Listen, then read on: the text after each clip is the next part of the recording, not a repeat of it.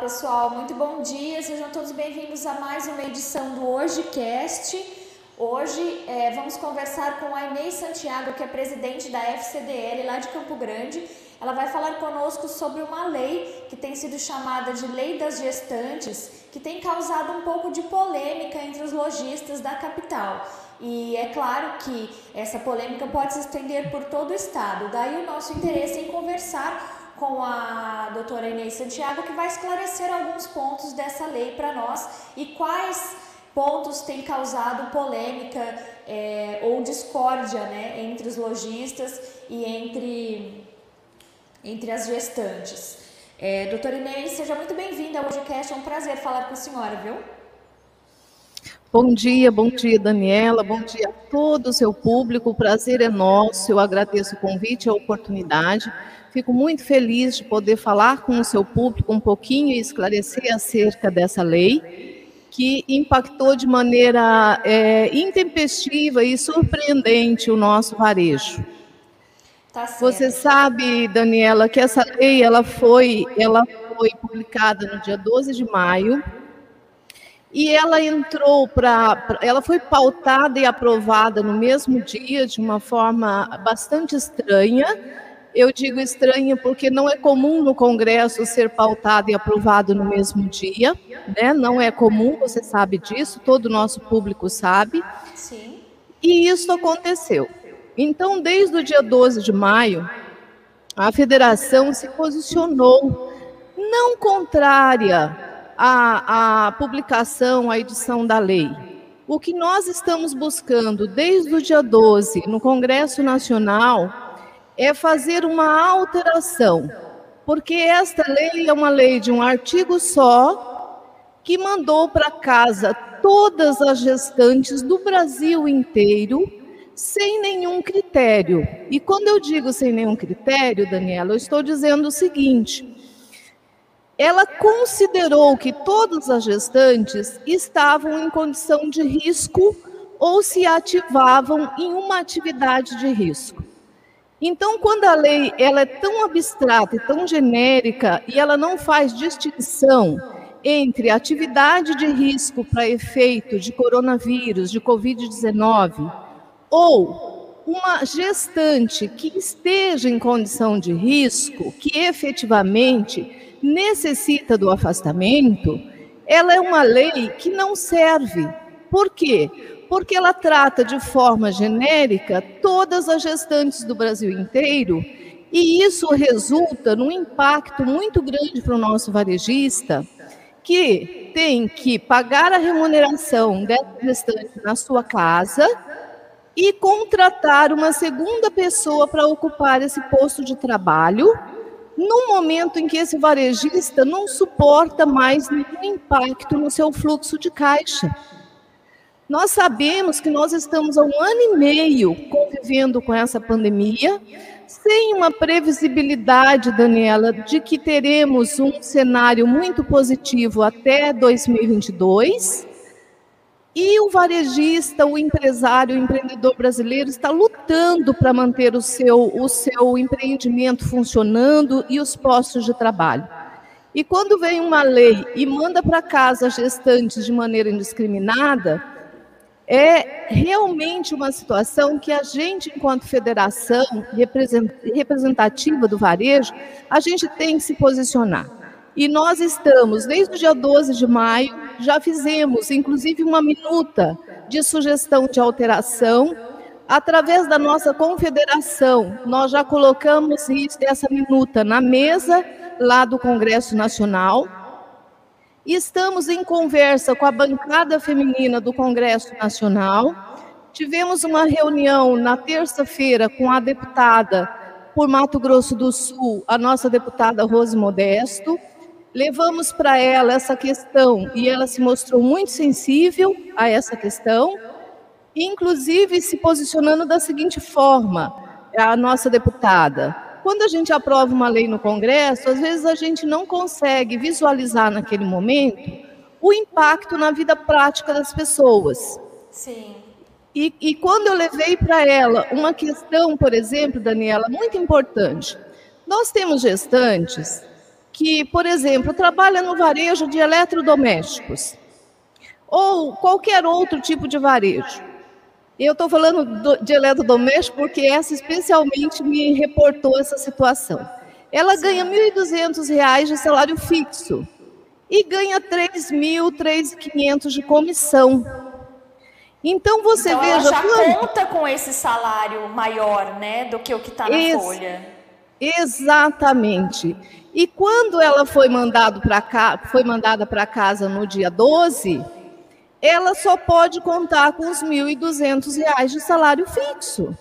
Porque se ela não vende, ela não tem comissionamento. Se ela não tem comissionamento, ela teve uma perda na renda dela de três terços do valor do salário, do valor da remuneração.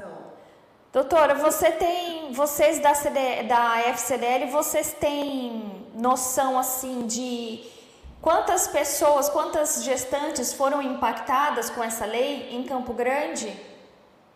Nós é não temos esse número ainda.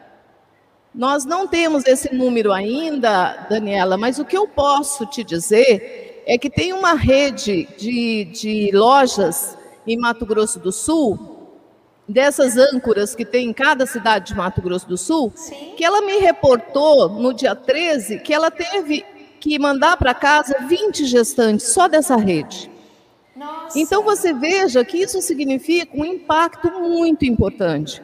Nós é, temos varejistas. São 20 gestantes em, gestantes em casa e 20 outros colaboradores que tiveram que assumir a demanda dessas gestantes, né?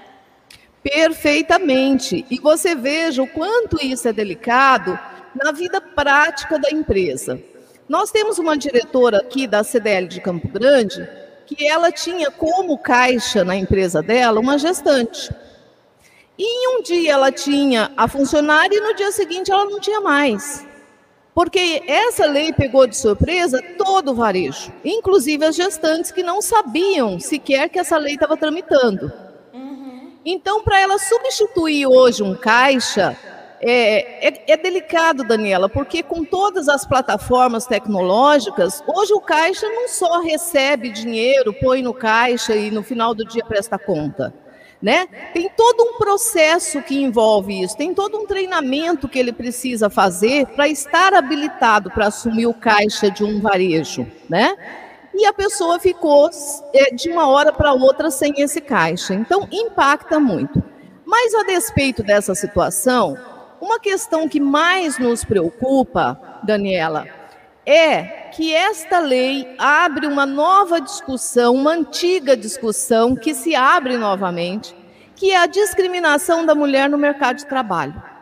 Essa questão eu acho muito mais séria no momento em que o Brasil e o mundo vêm avançando na busca por isonomia de tratamento da mulher no mercado de trabalho, não só isonomia salarial, né, Daniela, mas também isonomia de tratamento, isonomia de oportunidade, igualdade de ascensão nas, na, nas companhias, nas organizações. A gente vem buscando isso e a gente vem avançando nesse tema.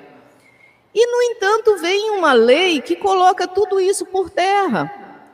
Porque você veja, quando eu, enquanto varejista, tenho que mandar a gestante para casa, sem que essa gestante tenha o direito de opção de se manter trabalhando, eu, na verdade, coloco a mulher numa posição em que ela deixa de ser interessante para o mercado de trabalho, Sim. simplesmente pela benção da maternidade.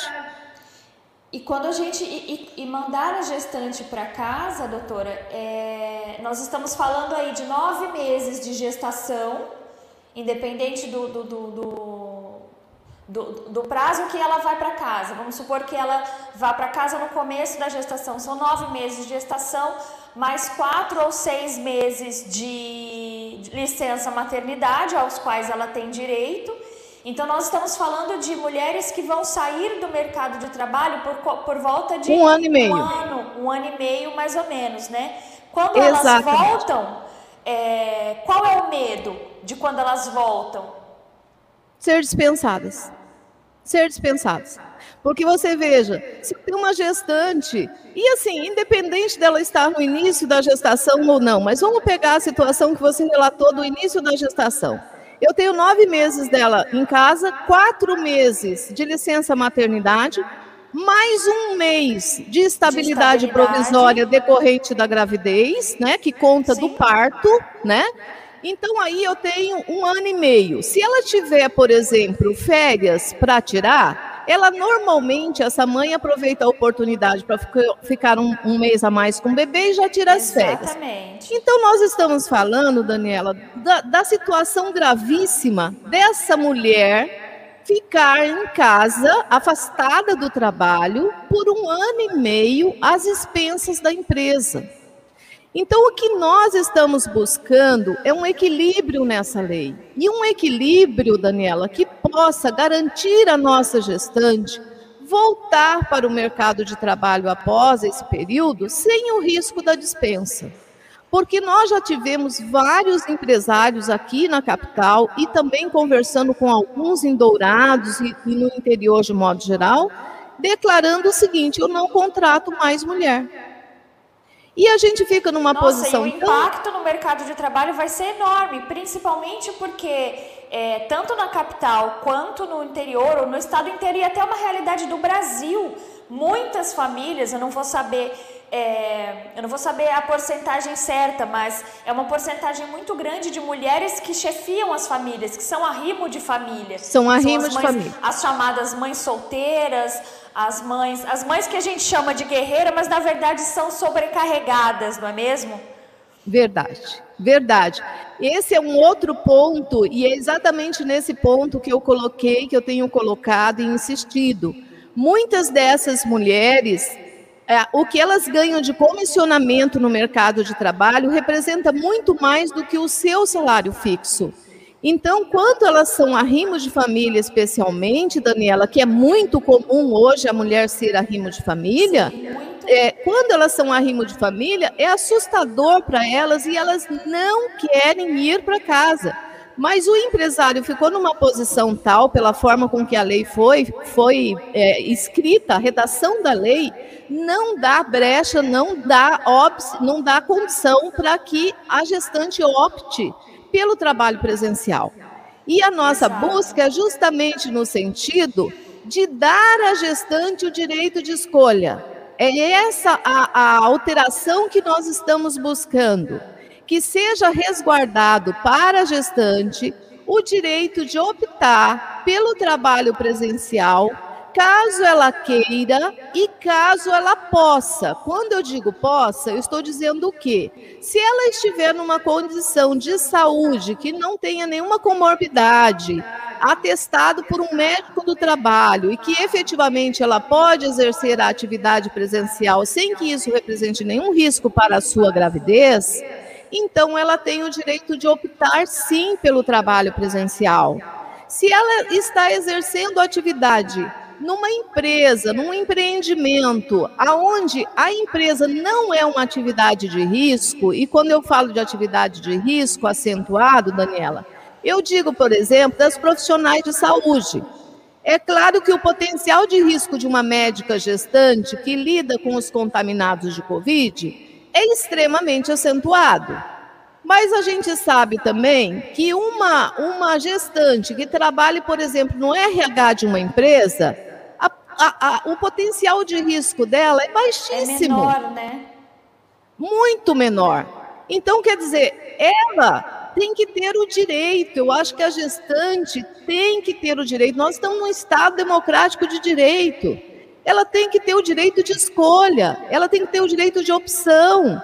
A gente não pode pegar essa, essa, essa mulher e mandar ela para casa como se ela não fosse dona da sua própria vida e das suas decisões. Entendi, é isso mesmo. Vocês já conseguiram ter algum retorno é, do Congresso? Você falou de uma deputada do, do Mato Grosso do Sul que deu um parecer, mas vocês já conseguiram fazer alguma movimentação em relação à revisão desta lei ou não? Nós já apresentamos a minuta a Federação de Mato Grosso do Sul foi consultada a respeito dessa alteração e nós nos manifestamos exatamente é, para a introdução de um parágrafo que resguarde o direito da gestante à opção de trabalhar presencialmente. Essa é a sugestão da Federação de Mato Grosso do Sul.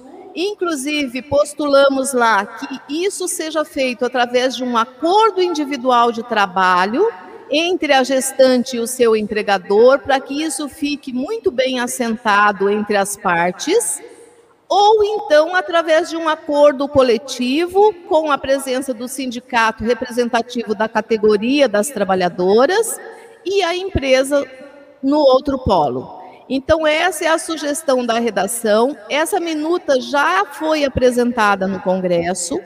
E o que nós estamos buscando agora é um apoio da bancada feminina do Congresso Nacional.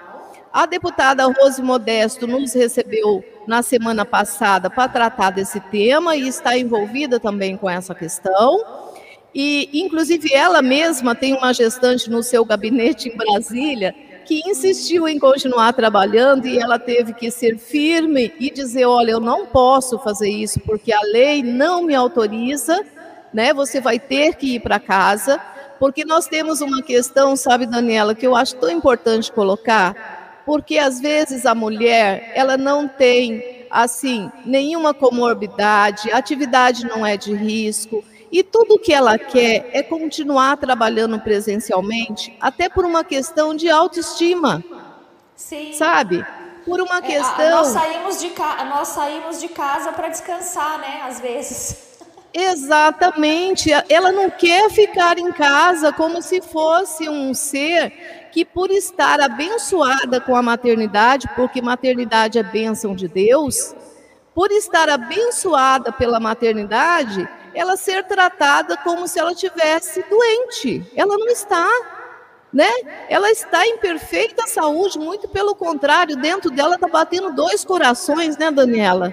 Sim. Então, quer dizer, essa mulher mais do que nunca, ela precisa estar com a sua autoestima elevada, e essa condição colocou a mulher numa posição assim muito delicada e que ela não deseja, que ela não quer. É Por isso nós defendemos o direito de escolha da gestante que queira e possa continuar trabalhando presencialmente. Então, voltando à minuta, a minuta foi apresentada, nós estamos agora em fala com a bancada feminina e queremos concluir esta semana, se Deus quiser, essa fala, para que nós possamos tramitar com essa minuta da alteração da legislação. Porque temos pressa, a nossa gestante tem pressa e o nosso varejo tem pressa.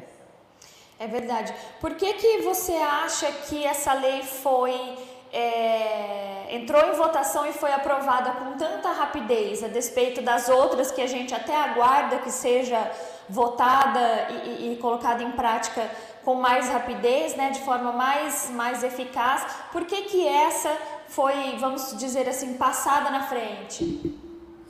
Olha, é muito difícil a minha posição de te dar uma resposta exata acerca dessa questão.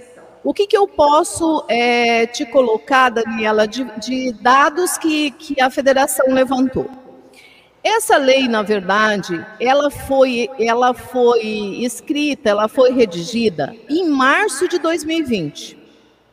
Então, em março de 2020, quando nós fomos surpreendidos pela pandemia, nós ficamos num estado, assim, de total é, surpresa e sem saber exatamente o que fazer, que caminho trilhar, porque a gente se deparou com um vírus que o mundo inteiro não conhecia, e a gente foi tomando algumas decisões naquele momento que nos parecia razoável para aquele cenário de março de 2020. E foi nesse cenário que essa lei foi redigida, solicitando, de, solicitando não, determinando o afastamento das gestantes dos postos de trabalho. Só que ela tramitou na Câmara, mas não tramitou no Senado. E parou a sua tramitação. Para nossa surpresa, em março, no mês da mulher, foi colocado em pauta vários, várias leis que dizia respeito à situação da mulher no mercado de trabalho que estava parado no Congresso. E entre essas leis estava essa lei de março de 2020. Então ela tramitou sem que tivesse sido colocado atenção no seu texto naquele momento, porque para março de 2020, Daniela, talvez ela fizesse algum sentido, porque nós estávamos todos aterrorizados, sem saber o que fazer. Só que um ano e meio depois de, de convívio né, com esse vírus, a gente já aprendeu, já amadureceu, já evoluímos em muitos aspectos. Já sabemos lidar melhor com essa doença. Então, para aquele cenário de março de 2020, poderia fazer algum sentido essa lei. Mas para maio de 2021, já não faz mais sentido. Hoje o nosso cenário é outro. As pessoas que foram atingidas pelo vírus modificou também, né? A faixa etária diminuiu, é, nós temos novas, novas, novas. É, o vírus tem um novo comportamento que a gente também não conhece, mas Exato. já se sabe que tomando os devidos cuidados, é, não se é, a letalidade diminui. Exatamente. Então você veja que hoje nós já temos é, gestantes que já receberam a segunda dose da vacina. Esse cenário a gente não tinha em março de 2020, a gente não tinha nem vacina, né, Daniela? Sim. Então, como você bem colocou, o perfil mudou muito. Nós temos uma, um outro cenário hoje. Então, essa lei que em março de 2020 seria factível, hoje ela deixou de ser. Hoje ela se tornou inoportuna pelo momento que nós estamos vivendo e pela, pelo amadurecimento que nós tivemos, né? E, e, e, e, ademais nós temos até gestante já com a segunda dose da vacina, então quer dizer, o potencial também de risco para essa gestante hoje é muito pequeno. Então a nossa defesa é no sentido de dar a essa gestante o direito de optar exatamente por todos esses pontos que você bem lembrou e que eu também coloquei aqui, porque não faz nenhum sentido e, e a minha preocupação, repito e reforço, é esta lei está provocando uma discriminação no mercado de trabalho. Nós somos 27 federações no Brasil. Nós representamos hoje, Daniela, mais de 500 milhões de CNPJs, somos a maior entidade representativa do varejo.